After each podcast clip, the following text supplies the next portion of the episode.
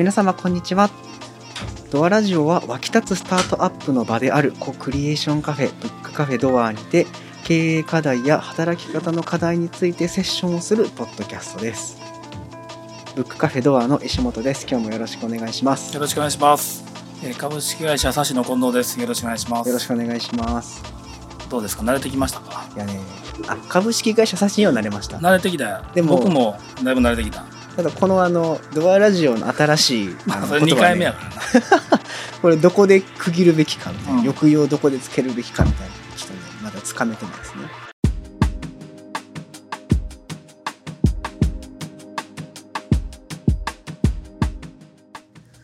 今日はね、はい。今日何曜日だっけ？今日は金曜日です。今日金曜日ですね。はい。ちょっとバタバタの中で収録そうですねです。うんはい。バタバタしてますね。まあ今週はあの週の頭に経営新発表会があったこともあってそうなんですよ。なんかすごい濃厚な感覚がありますね濃厚よ。もうなんかね、いいことなのか悪いことなのか分からへんけど、多分悪いことなんやけど、はい 会社で仕事するやんか。はいで自宅に戻るやんか。はいで、あのーそこからまたね仕事するという癖がもう抜けなくてああなるほど。夜夜中12時まではい。仕事をこれがなんか楽しくなってきて 楽しいんですよ。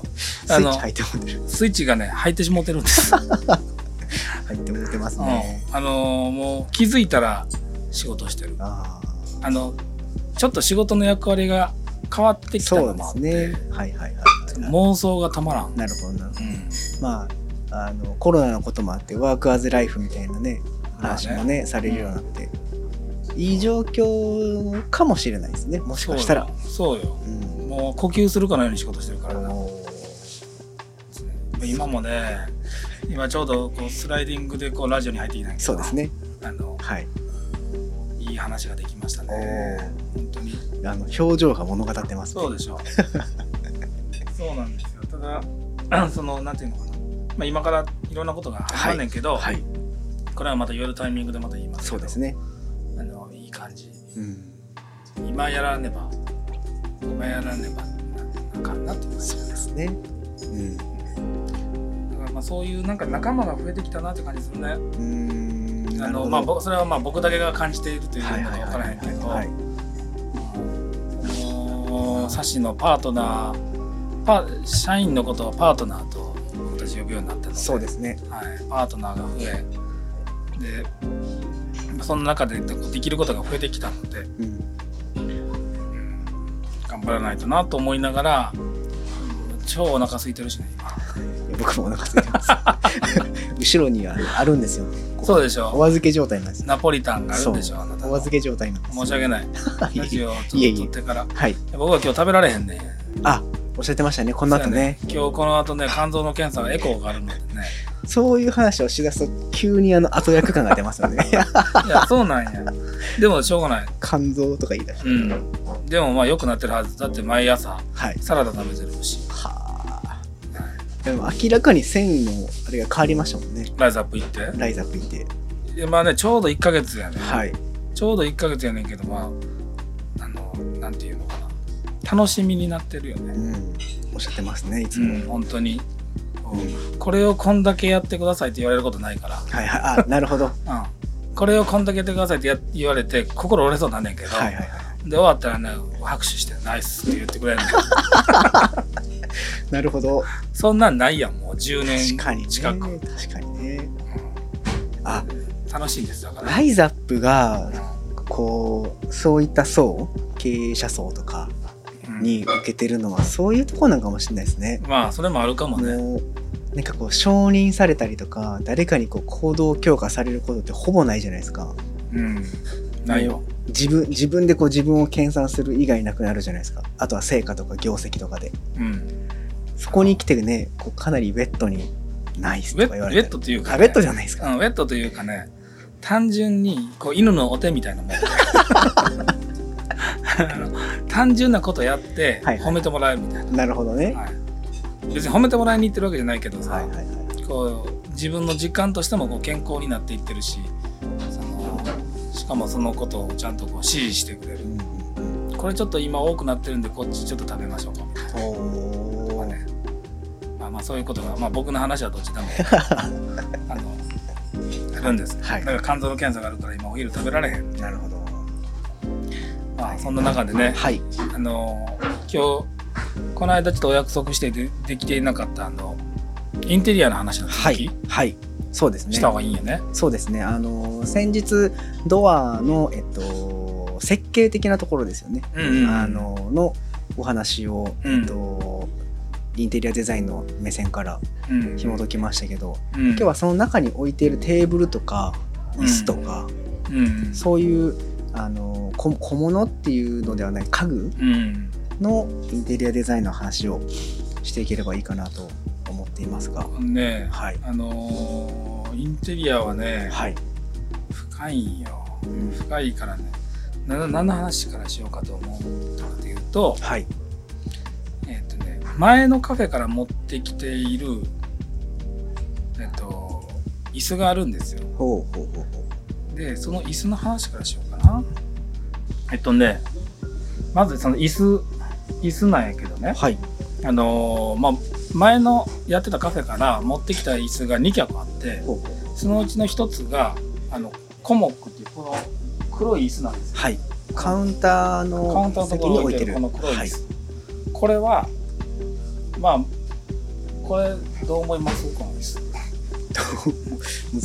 単純に、単純にシンプルで。うん僕その椅子いつも座って仕事してるんですけど、はいはい。フィット感はあるなって感じしますね。背中の。これの特徴的なのはねはい。横からのフォルム。ほこれ横からのフォルム。うはい。でこれはインテリアっていうのはねな何でもそうなんだ。まず流れがあるんだよな。うん。どういうデザインソースから始まっているかという。でこれはあのウィンザーチェアって昔からある形があるんだよ、ウィンザーチェア。うん。はい。ウィンザーチェア。えっとねちょっと今調べたら出てくるかな。見てみてください、あー出てきましたウィンねザーチェア。ってい。うね、ああはいはいはいはい。こういう形があるんです、はい。まあ、要要するに背もたれのところにたくさんの木が、あのーこうあって、はい。でこういうねカントリーいわゆるカントリー調と言われるね。そのこのウィンザーウィンザーチェアっていうね形があるんですよ。はい。えっとまあ視聴視聴していただいている方に分かりやすく言うと背もたれのところに何本もこうあの木が連なっていてでえっと一番上に、まあ、横向きに木があるというような感じのものなんやけどはい。これはあのーちょっとカントリーな要素があるんやけどこれを模しているっていうのはまあすぐ分かるんだよね。そうですね。うん、でそこからこのこれの一番いいのはねあのまたあのウェブにも載せてもらっておきますけど、はい。面取りって言ってね面取りって分かる？わかります。面と面取りって言ってね。はいはいはいはい。こここのここのって言って分かるかな？あのと座面と座面座面の裏側の面面っていうのがこう斜めに切ってあったりしたり、はいはいはいはい。そこから足の出方とかっていうのがすごくこうねあのモダンなの簡単に言ったら。うんうん。でそのウィンザーのちょっとカントリーな感じもありながら、あのーちょっとこう、えっと、横から見たり後ろから見た時にモダンなこう幾何学的な形もあるみたいな。うんうん。でこういうようなものがなんかこうなんていうのかな。あの流行り廃りないしあのモダンに解釈していいなと思ったやつがあって、まあ、それともう一脚あんねんけど、まあ、それを2脚、まあ、持ってきているから、まあ、そのもう一個はこのえっとえっとね皆さんにネットで検索してもらえるようにするとするならばはい COMMOC っていうコモックっていうブランドのルカっていう椅子なんですよ。でもう一個はあのーえーこれもコモックっていうところの折り紙かのような、はいはいはいえっともう一個の椅子があるんですよ。これは、えーロータスかな。まあ、この2つを持ってきていて、でこれをまずどこに置くかと考えたと。であのこの折り紙のロータスっていう折り紙のような形をしている椅子を、まああのカウンターがカウンターというか緑が見えるカウンター側に置きでこの、あのウィンザーチェアのようなあのもう一もう一脚うん。を、あのカウンター側に置こうと、まあ、これがまず決まるわけ。はいおのおのこのね肘掛けのない椅子っていうのをなんていう何チェアっていうの？こえ？名前があるんですか？れ、はい、こうこういうねアームのあるやつはアームチェアって言います。でこれこういう肘掛けのないのは何て言うと？わからない、はい。それはわからんでしょ わこれはね正式名称はサイドチェアって言います。サイドチェア。はい。えー。なんでサイドチェアっていうかって言ったらちょっと詳しくわからないけど、まあ、推測するに横からスライドインして入れるでしょなるほど。肘がないから、はいはいはい。でだから多分スライドチェアなんだと僕は理解してるんやけど違うかったらまた教えてください。はい。だからサイドチェアのいいところっていうのは今言ったみたいにあの横からスライドインできるわけよ、でアームチェアのいいところっていうのは座面のところから座って肘が置けるっていうことでしょ？だから若干のねこう座り心地もそうなんやけど座った時のこのリラックス度とか俊敏性とかちょっと違うのね、はいはいはい。だからあのアームチェアっていうのは基本的には椅子を引いて出なはい。でサイドチェアっていうのはそのまま出れる。うん。はそのまま入れるわけね。だからそれがどこのポジションで行われているべきか。なるほど。と考えてカウンター周りはスッと横から入れた方がいいよね。うん。っていうこととこの間もちょっと話したメイン動線のところにつながるところっていうのはサイドチェアの方が引いたりしないからあのいいよね。とまあ基本引くんは引くんやけどあのその方がいいよねと思ってたのが一つはい。あります。でこれがまあ、あのーままず椅子から入っていくとそうでじゃあこの大きなテーブルのところははい何がいいだろうかと考えててであの2つで迷ったんですよ。でこれはどちらもあのブランドはマジスっていうブランドでマジスのあの深澤直人さんがデザインをしたあのチェアかサブスタンスチェアっていうやつかな、うんサイドチェアあのアームチェア。こういうやつにするかもう一個どっちにしようかなと思っていて、はいはいはい。で結局決めたのはあのーオフィチーナチェアってやつです。よそれにしたのはなんでこっちとこっちで迷ったか。うんうん。はいはいはい。で最終的にこのオフィチーナチェアっていうのにしたんですよ。はい。でこのオフィチーナチェアっていうのはあのーまあ鉄とねプラスチックを組み合わせた、あのー形で足の形状が変わっててね、うん。でこれあのーなんていうのかな背中をしっかりホールドしてくれそうでかつ軽やかさがあるうん感じ。うん。でちょっとこういあの足が斜めになってて有機的な感じがするから、まあこれが、あのーいいんじゃないかなと、まあ、最終的には思ってこうしました。うんでだから全体のバランスを考えてんねんけど、なるほど。あのーまずサイドチェアがそこに来るのはもうしょうがない。だって前のカフェから来るんだから、うん。でそこに新しいインテリアを入れようと思ったらどういうのがいいんかな。でここのテーブル周りのところはちょっとゆっくり座りたいよね。でだからアームチェアにしよう。でアームチェアにするんだけどあんまり重たいものがどんどんどんとあると空間的にちょっと圧迫するな。だからちょっと軽めの、あのーものだけどでもちょっと重厚感のあるものにしよう。あこれはいいやんオフィチャーナオフィチーナチェアってなったってことうんまあ、そういう流れでこう考えていったって感じだよね。なるほど。うん。そのまあ興味深いなと思ったのはなんかこう、まあ、見た見た目そのデザインうん。ももちろん重要だと思うんですけど、うん。なんかその前にそのこの空間でどう人はどう動くのかどう過ごすのかっていうことを考えてうん。そのアームがあった方がいいのかない方がいいのかとかうん。っていうのが一番最初に来てるっていうのはあの興味深いなってすごい思いましたね。まあ、基本やけどね。うん、いやなんか インテリアデザインからしたら基本やけど。あんまその感覚ないじゃないですか。一般の一般の人人がはね、インテリアを選ぶ時って。うん、うん、あなるほどなと思って。あのあともう一個考えてるのは色の合わせ方を考えてる。のはいはいはい。その僕は洋服詳しくないけど、はい、洋服を皆さん考えられる時にこの色とこの色とこの色とこの色とこの色とかせえへんやん。うん。うん、基本のベースの色があって差し色何にしてこういうような感じにしようみたいなみたいなことを考える、はい。同じなんですよ。うん。であのいろんな素材があってこのレッドシダーっていうのがあったりオークっていう木があったりまあ大体同じような今色目になってるけど、はい。まあこの色目と何色を刺したら一番綺麗に映るかなと思ってて、うん。でそこで考えてたのはあの、えっと、黒なんやな結局。は、はい。まあ、コンコンクリートの色と木の色とそこに黒を入れることによって引き締まるなと。はいはいはい。であのだからベースは黒にしよう。で機能的にはこういうサイドチェアとアームチェアっていうのをまあ組み合わせながらコミュニケーションをこうしようというようなことをまあ考えて。でまああのこの辺に奥の方にある椅子がち違うのは前々から使っているものがあるとかっていうだけで、あそうなんですね、はい。あのまあ、そういう意味合いですねうん基本的には。うん。興味あれですね。奥深いですねそ思っていた以上に。うそこにまたね照明が絡んでくるのよ。ん。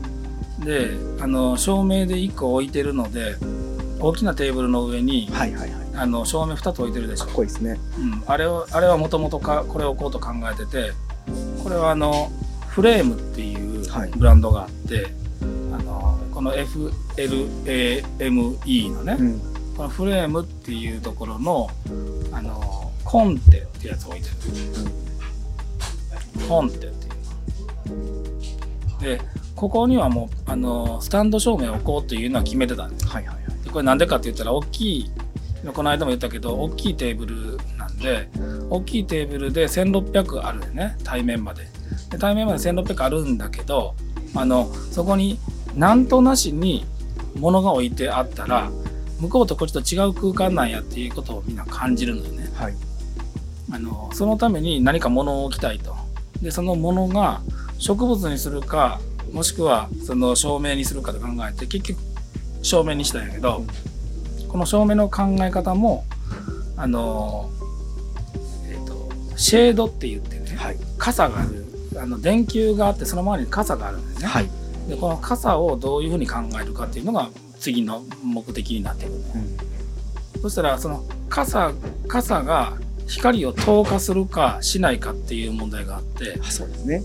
うん、であの上向きにし透過するのか下向きに透過するのかっていうことを考えるけど、あの結果的に考えたのは下向きに透過しつつでシェードが面発光するっていう。うん。だから要するにその光、えっと、シェードが光を通してで下向きに光が出る。はいこれシェードが光が出なかったら周りの空間はそんなに明るくなくて下だけが明るいとか上だけが明るいという状況なんだけど、はい。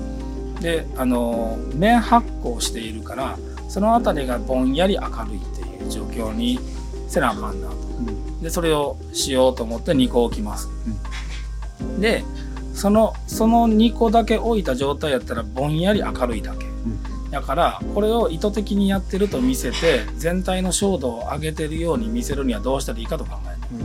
うん。次はね。はい。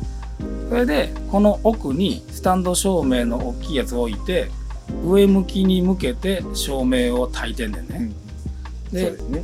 これによってあの人ってあの全部が明るいというよりは壁が明るい方が明るく感じるのよ。へで壁さえ明るかったら照度を感じていてーで手元のところも明るいと、はいはい。でそれによるメリハリが出るからあのそういう意図で壁際にはあのまた別のえースタンドライトを上上向きに照射してうん。でテーブルの上にはこのスタンドライトを面発光させているというようなそういう考え方をしてるラジオを聞いていただいている方は、ね、全く分からへんかもしれないけど 写真載せますね。写真を載せますので、はい写真載せます、はい、またあのブログの方に飛んでいただきましたら、何回やな。はい、だからうん。言いたかったことは、石本君はねここにいるから分かるかもしれないけど、そのどういう作業をここですんねんと。でどういう作業をここでしする時に照明をこういうふうにしよう。でこの照明選んだということはこっち側にこういう照明がなかったらうまくいかないよねと思いながら選んでる。うーんなんか適当に置いてたわけじゃないですよね。適当に置いてないですよ、いやあのデスクの上にある、えっと、フレームのコンテ。うん、これはすごい特徴的だなと思ってたんですよ、はい。その深くは考えたことなかったですけど、はい。あそうかっこいいなと思って。でも奥にその壁側に奥に。あそれもフレームですよ。あそうなんですね。それはフレームのブラウニーっていう照明です、が2つあって。はい、あそんなこう意図があったんですね。意図があるんですよ照明を上向きに上げるか下向きに下げるかによって全然イメージが違うんよね、はいはいはいはい。なんとなくその感違うっていうのは分かってましたけどうん、なんかそう狙ってそうしてたんだなっていうところまで。反対側このえっとね いっぱい言ってもう混乱されるかもしれないけどその壁側にスタンドライトを照射している反対側には壁側に間接照明をドンと入れてるのよ。ほうほうほう。これね。はいはいはいはい。間接照明を入れてるから、はいでえっと間接照明じゃない反対面まで間接照明入れてしまうとあの、うん、間接照明じゃない反対面まで間接照明入れてしまうと、変なラグジュアリー感が出たりああ確かに。あのどっち見たらいいかわからんみたいな感じになる。ん。だからあえてちょっと抑えめにその壁を照射するスタンドライトを上向きに照射してるっていうだけにしてるんです。なるほど。いろいろ考えてたことがやっと分かってきましたそうですね。計算してたんですね。計算してます。すごいなそれはそうです。計算だって一応プロやから。いや一応ですよ。なるほど。はいそうか、まあ、そういったこうトータルしていった時にこういろんな幅広い方に居心地のいい空間ですねって感じいでられてるってことですね。ねそれはね、まあ、たまたまやけどね。あね。りがたいなと思いますね。うん。あの自分が好きなインテリアをとにかく作りたい。誰のためのものでもない。自分が好きなインテリア、なるほどな。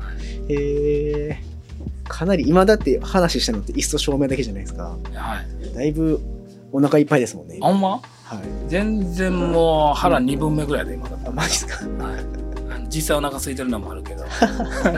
で そういうことを考えに考えて、はいはいはい。あのいろんなものを置いてるんです。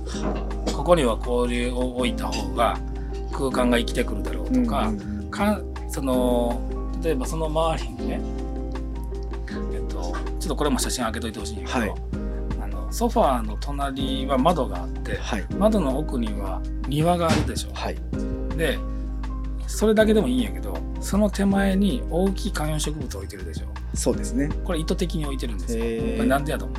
この連続感みたいなところですか？そうそうそうレイヤー感というか。そうそうそうそう。へあのえっと、壁の向こうに庭が見えてるというのとあ壁じゃガラスの向こうにみ庭が見えてるというのとそれの手前にもう一個緑があった時に感覚が違うんようん。その要するにちょっと今後ろ向いてみてねそこに窓開いてるでしょ、はい。その感覚とその手前にもう一個緑があるのと違うんよあなるほどなるほど。シームレスな感じしますね。そうそうう。そうそうそうそれを演出するのとあそこの空間がぽっかりなんとなく空いているからそこを埋めていくっていう意味合いとで大きな植物を入れてるんですよは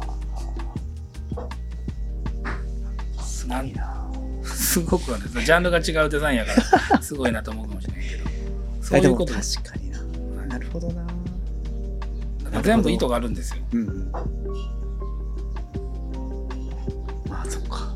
いや、すごい。ただ今驚いてます。今日いやいや驚くのはあれやけどちょっとラジオ聞いていただいてる方は、ねはい今日はちょっと申し訳ないんですけどあのまたあのブログをね、うんちゃんと見てもらったらそうですね。これのこと言ってんねやとか、はいあのちょっとこれ石本君にあげてもらいますので、はい。あの、すべて写真をアップしますので、はい安心してくださ。ないのでそういうのが好きなんですよなるほども。ともとだからインテリアが好きなんですよ、あ、でも、すごい興味深い、面白いですね。うんあのーなんかもしかしたらこう皆さんが共通して認識できる建物とかインテリアをうん、これはこうこうこういうのを多分狙ってると思うみたいな紐解き方もああいいかも、ね、今後面白いかもしれないですね。うん。まあうん。正解かどうかわからない。そうですね。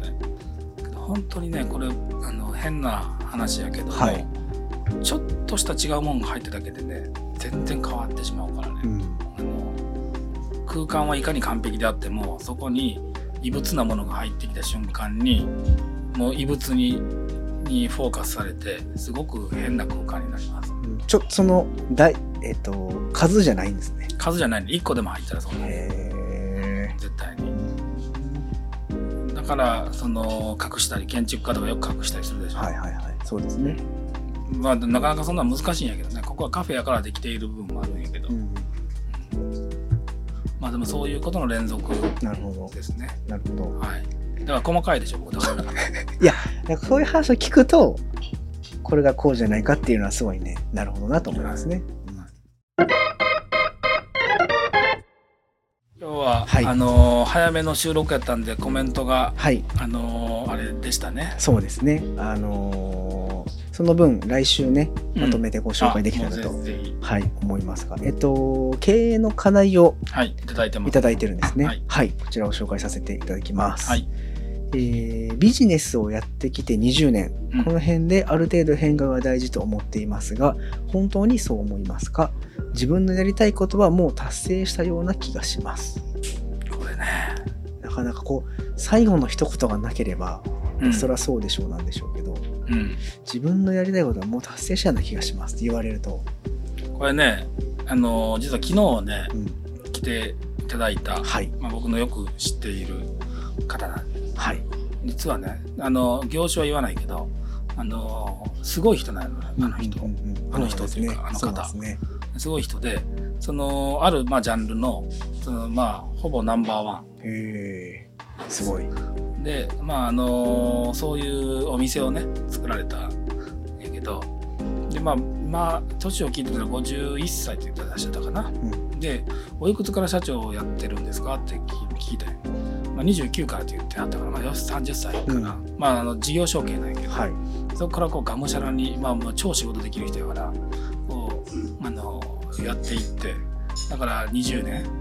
20年でまあある程度自分のもう思ってるところに行ったと。はい。で1年前ぐらいからずーっとこうもやもやもやもや考え変えなあかんなとかちょっと組織がちょっとうまくあれいってないなとかもやもやもやもや考えていてでまあこのコロナになって、えっと、考えていたところに、まあ、フェイスブックつながってるのであの、まあ、株式会社サシデザインから株式会社サシになりますみたいな投稿上げたよね。そうですねでそれを見てあそうやそうやちょっと一回相談してみようと思って 来はったよ。へえなるほどうんでまあいろいろ話してた話しててその課題にまあ答えたんやけどあのえっと変えるべきでしょうと、うんうん。うん、うん。これやっぱりね最近僕のハマってる戦国時代で言うとねあのだから誰かと言ったら三英傑で言ったら誰かと言ったら、はい。あの豊臣秀吉なんじゃないですかと。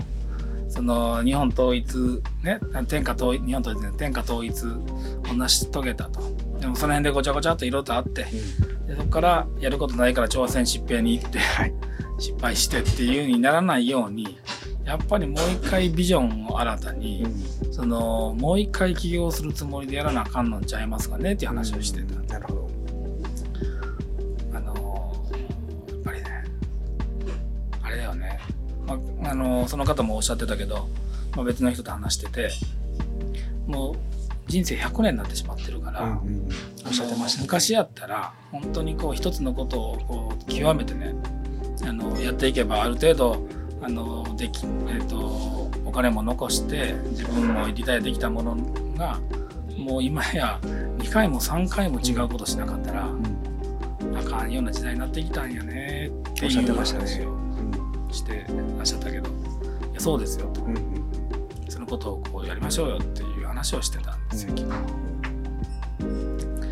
なかなかねあのこのコロナっていうのはどうどう捉えるかやなそうですね。本当に。うんうんそのある程度変化がない人がいます。この変化の規模ってどれぐらいの変化の規模なんですかね？どう何が？この必要な変化。ああいやでもねこれ僕あのサシデザインをやって9年。でサシになり今始まっているんだけど、はい。去年一昨年に D2D っていう新しい会社立ち上げた時に思ったけど、はいあのなんていうかなベースは自分の中にあるしでつながりもああるからすごく起業しやすいよね。あのだからなんていうのかな全部をひっくり返すとかっていうよりもベースがありながらでこのサシデザインからサシにもそうやしベースがありながら組み替えをしたり足らない部分を補完したりしながら新しいビジネスを作っていくっていうのはうん大事やな大事やしあのそういったことはやりやすくなる1回目よりも、なるほど。うん、と思ったね、まさにあれですかね。両利きの経営みたいなのがなっていくんですかね。そうですよ。うん。本当に。なるほど。でシリアルシリアルアントレプレーナーって知ってる、うん。あはいしてます。何何回も何回も起業するってい。うのね01をっていうことですね。まあ、じゃないけどもあのそういう時代にもう突入しつつあるしビジョンはもちろん大事だからね、そうですね。それの方法論を少しずつこういろいろ考えてやった方がいいんじゃないかなというふうには思ってますねな。るほど。そうですね。まあ挑戦し続けていった方が面白そうですよね。挑戦や、んでも本当に、いやーなるほどな。うんまあでもその問いに対してこの課題うんに対してはやっぱそうだなっていうのは僕も思ってたんですけど、うんあのこう思う人がこれからどんどんどんどん増えていくんだろうなっていうその立場が違えど。うん。例えば会社員で勤めていた人が本当にこのままこの会社であと何十年やっていってそれでいいんだろうかとかっていうようなそういうこそういう価値観の人が増えていくんだろうなっていうのを感じたような気がするので、うん。うん、やっぱこう一歩踏み出す時にね踏み出すことって大事だな改めて思いましたね。石本君が前職のその仕事をこう辞めてはいチャレンジしようと思ったのはいつなの、チャレンジしようと思ったのは2019年ですね。うん、19年春ですね。2019年はい。なんでだったかと言われたら、うん特に不満もなかったですし、うんあのそこそこその組織内での評価いただいてたので、うんあの別に辞める必要もなかったんですけど、うん。今から思うと、うん。あの本当にただただデザインできるんならやりたいっていう。衝動が、ね。衝動が出てきたよな。その今思うとそその当時はもうあれだこれだ例えばどこでも仕事ができるとかうん。あれだこれだのあの理由つけてましたけど今思うと本当にただシンプルな欲求だった気がしますね。やりたいっていう。う、ん。欲求だったり衝動衝動やからな、うん。衝動が大事やからね。そうですね。今日もねそのまあそのうん午前中の会議行ってきてね、はい。話してたけどもあの、まあ、経営者の中で本当にこう何がやりたいっていうことがない人が多いんですよねって話になったり、まあ、確かにそうなんやけど、うんそれはね見つからなかったこと一度もないからね。話してなるほどなるほど、うん、その何とかせなあかんっていうふうに考えている人であればあの自分の中のねこうあの思いっていうのはもちろんあってね。それがこうどうしてもやりたいっていう衝動まで消化できるから、うん。ちゃんとそれを研ぎ澄ますべきだよね。あのいろんな理由つけてそのことを諦めたりとかしたりするけど、まあ、そういったことに純粋でありたい。うん。なるほとど、思いますね。うん。まあ、なんでこういうねあの課題をこう集めていきながらカフェとしてやっていきたいなと思ってるんですけどね。なんかあのーえー48回目ぐらいからうん。はじあのこの課題をね紹介してきてますけどもう間もなくその正式になんか皆さんにお伝えできるというか、お伝えというほどのことではないんやけどね。なんかそうそうそうできそうなので、ね、またより一層盛り上がっていくような気はしてますよね。うんどうしましょう。はいちょっとあのーまたコメントをもう少しいただけたら皆さんのね悩みを僕たちが解決できるかどうかは別ですけども、こんな感じなんでね。はい、な悩みについて話することはできるので、そうですね。はいはい。ぜひはい。こんな悩みがありますとか、うん就職活動ちょっとどうしたらいいなと思ってますとかそんなうん年齢層の方聞いてるのかね、まあまあ、あの、少数であるかもしれないですけど、ごく少数かもしれないけど、これからまあね、伸びしろが。はい、はい。